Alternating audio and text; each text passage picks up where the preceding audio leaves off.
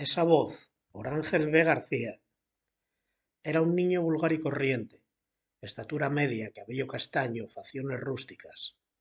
En el colegio no destacaba ni por ser buen estudiante ni por ser muy malo y en los deportes era de aquellos a los que escogían los últimos para formar un equipo. Parecía que Joaquín estaba destinado a transitar una juventud sin pena ni gloria, hasta que le cambió la voz al llegar a la pubertad. Empezó a notar que las chicas le miraban de otra manera, se fijaban más en él, buscaban su compañía. Un día de primavera, un día hermoso y radiante de sol, fue una excursión del instituto. Eran tres grupos de chicos y chicas y pararon a comer en un prado a la sombra de un pinar. Cuando acabaron, alguien sacó una guitarra y se puso a tocar Bella Chao. Joaquín, que era un poco antiguo en sus gustos musicales, la conocía bien y empezó a cantarla, primero en voz baja y después, ya ganado por el entusiasmo, en un tono audible para todo el mundo. Y se produjo el milagro. De su garganta salía una voz melódica, musical, hipnótica, y la mayoría de las chicas quisieron que fuera una canción de amor que Joaquín cantase solo para ellas. La oyeron como si se la estuvieran cantando muy suave, muy dulce al oído, y los chicos sintieron envidia de la voz de Joaquín. Algún chico también sintió un amor súbito por él. Aquel fue el principio de una nueva vida para Joaquín. Con el paso de los meses la voz se fue convirtiendo en un milagro musical, incluso en una conversación normal, y cuando cantaba, las chicas se sentían arrebatadas por aquellas melodías que sentían íntimas y amorosas. Era un nuevo Joaquín, al que las vecinas ponían como ejemplo ante sus hijos. Las profesoras le preguntaban en clase porque les encantaba escuchar su tono y sin importarles lo que contestaba siempre le ponían sobresaliente. Los profesores preferían no preguntarle porque las respuestas de Joaquín les producían melancolía propia y quién sabe que nunca tendrá una voz como aquella. Lo más curioso es que Joaquín no necesitaba buscar canciones y conversaciones apropiadas al contexto.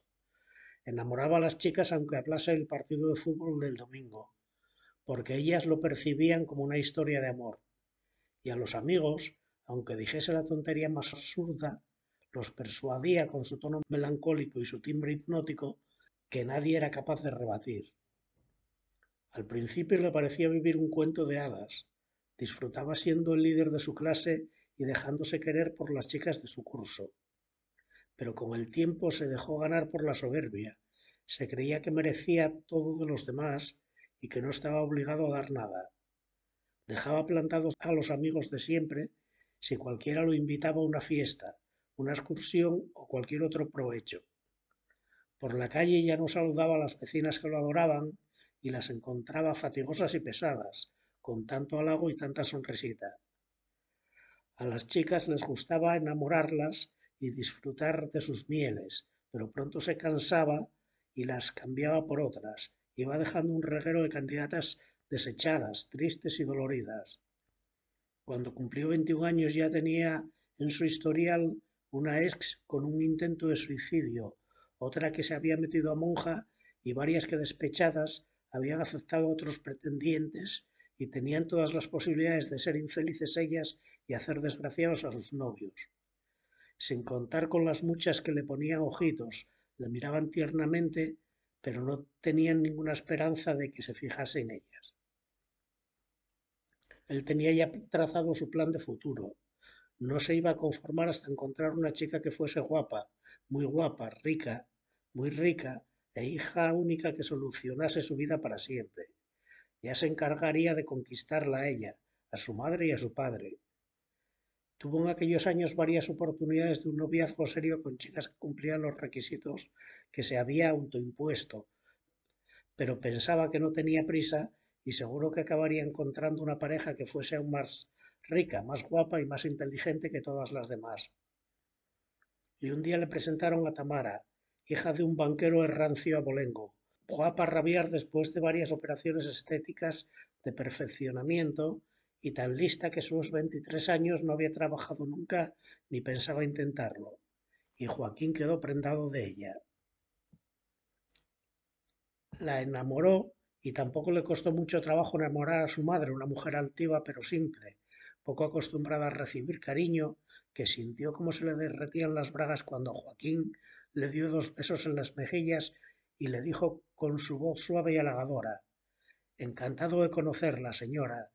Además, sé de quién heredó su hija la belleza. Con el padre resultó más difícil, porque como buen banquero tenía por corazón una lata de conservas y se mostró serio y reservado. Pero cuando Joaquín le dijo He leído mucho sobre usted y admiro su trabajo. El padre se rindió también.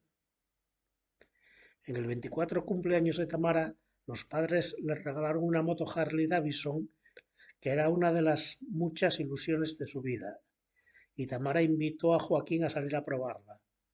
Cuando circulaban a 140 kilómetros por hora, una mala maniobra hizo derrapar la moto y se estrellaron contra las protecciones de la carretera.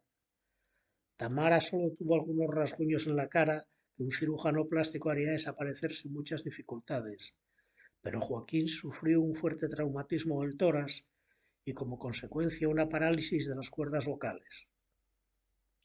Cuando Tamara lo vino a ver al hospital, su voz había cambiado. Tenía una voz jadeante, respiración ruidosa y necesidad de tomar bocanadas de aire frecuentes al hablar, entre otros síntomas. Le dijo que lo encontraba muy bien, pero se marchó pronto con una excusa y no volvió. Nunca recuperó la voz que enamoraba. Cuando cantaba con su voz rota, las chicas huían de su lado. Después de muchos años de amargura, añorando un pasado que nunca iba a recuperar, víctima de una profunda depresión, decidió suicidarse. En un local abandonado había descubierto hacía tiempo una grieta que parecía no tener final, porque jugó a arrojar una piedra y nunca conseguía verle llegar al fondo. Igual conduce al mismo infierno, pensó. Cuando llegó al solar, vio que al borde de la grieta había una reunión de gatos callejeros que estaban dando buena cuenta de los desperdicios que arrojaban los vecinos del edificio colindante. Gatos, abrirme paso y dejar que acabe con mi vida una vez. Los gatos se le quedaron mirando y empezaron a acercársele y a rodearlo. Pensó que lo iban a atacar y les dijo con amargura Dejadme pasar, no quiero morir destrozado por vuestras uñas o comido por vuestra sarna. Abrid paso a un hombre que se quiere quitar la vida. Pero los gatos no pretendían atacarle. Parecían fascinados por aquella voz rota que de pronto parecía haber recuperado para los felinos el magnetismo que en otro tiempo tuvo para las personas y maullaban suave y dulcemente, casi con amor. A partir de aquel día los rodeaban y esperaban ansiosos que les dirigiera unas palabras con su voz sarmentosa, desagradable para las personas, pero tierna y delicada para ellos. Desde entonces, en el barrio lo conocen como el Señor de los Gatos.